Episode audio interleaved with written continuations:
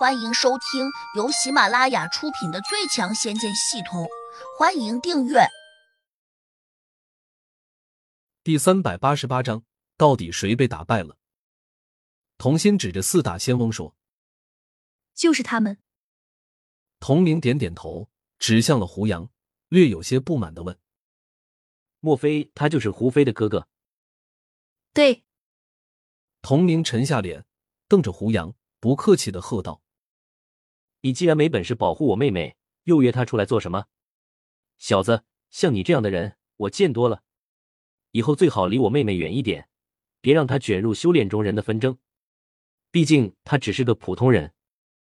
哥，不是你想象的那样。胡杨淡漠的看着他，没有说话。维山真人却急忙叫了起来：“童明，你别乱说话。”童明一怔，有点意外。因为他不明白为何维山真人会呵斥他。师傅，我没有乱说话，这小子可能想拐骗我妹妹，被四大仙翁发现了，便要阻止，而我妹妹多半不明事理，偏偏还信了这小子。同明，你给我闭嘴！维山真人喝道。童明十分惊诧，难以置信的看着维山真人问：“师傅，我哪句话说错了吗？”维山真人板着脸说：“这位小哥可不简单，你法力太差，看不出来。我不怪你。”童明越发有些惊异，不解的问：“师傅，他这么年轻，难道很厉害？”维山真人点点头，沉声说：“他当然厉害，毕竟他年纪轻轻就修炼到了地灵六级。”你说什么？他修炼到了地灵六级？这怎么可能？我觉得他甚至比我还小，就算从娘胎开始修炼，最多也只能修炼二十多年。在这点时间内，他又怎可能修炼到地灵六级？童明急冲冲的说：“我不管他是怎么修炼出来的，但他真的修炼到了地灵六级。童明，如果你连师傅也信不过，那你可以问问四大仙翁。”维山真人严峻道。童明当然不服气。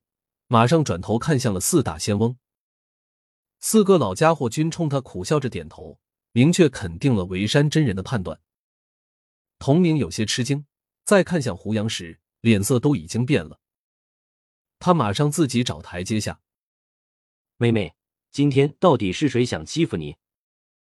童心指向了四大仙翁说：“是他们，我们本来没有招惹他们，可他们却说要把我抓走。”童明有些发呆，他喃喃的念道：“四大仙翁那是何等厉害的存在，即便是我师傅亲自出手，只怕也不是他们的对手。”维山真人脸色有点不好看，嘴里却说：“童明，你说对了，正常情况下，我可能打不过他们当中的任何一个人。”童明一听，顿时紧张起来：“师傅，这可如何是好？”言下之意。他自然是在担心，这四大仙翁如果要抓童心，那他恐怕就逃不掉了。即便有维山真人出面，或许也无济于事。毕竟这四个老家伙不只是功力高，还可联手作战。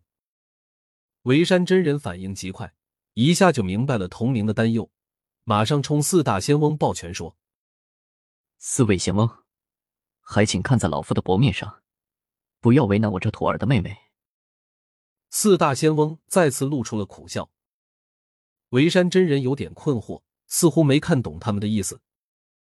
童明更加着急，连声说：“四位仙翁前辈，只要你们肯放过我妹妹，我愿意给你们足够丰厚的补偿。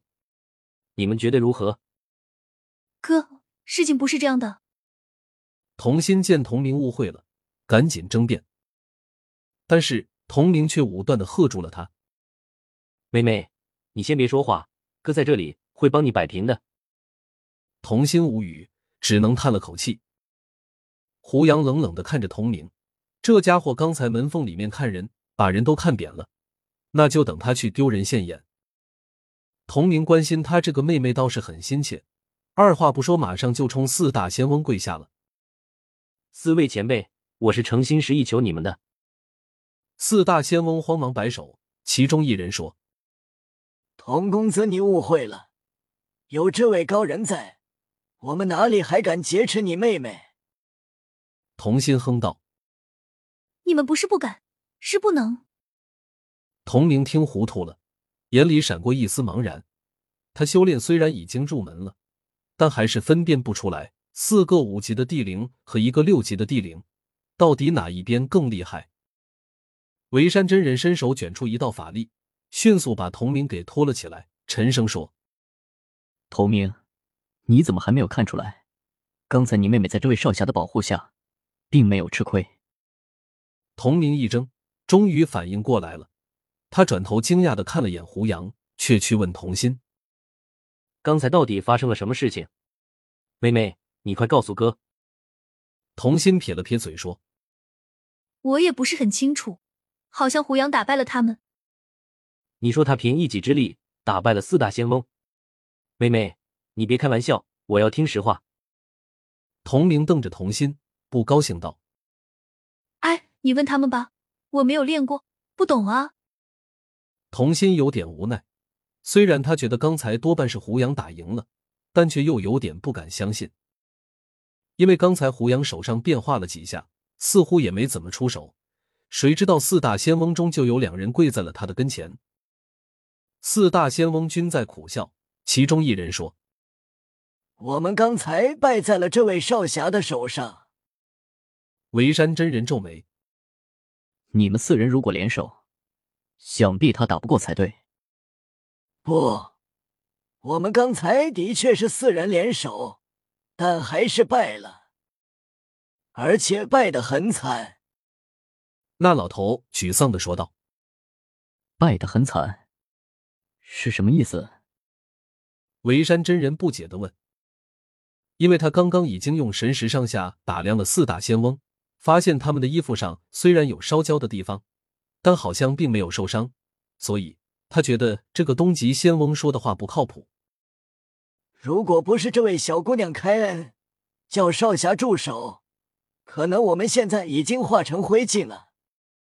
东极仙翁泄气的说道：“不会吧？有这么严重？”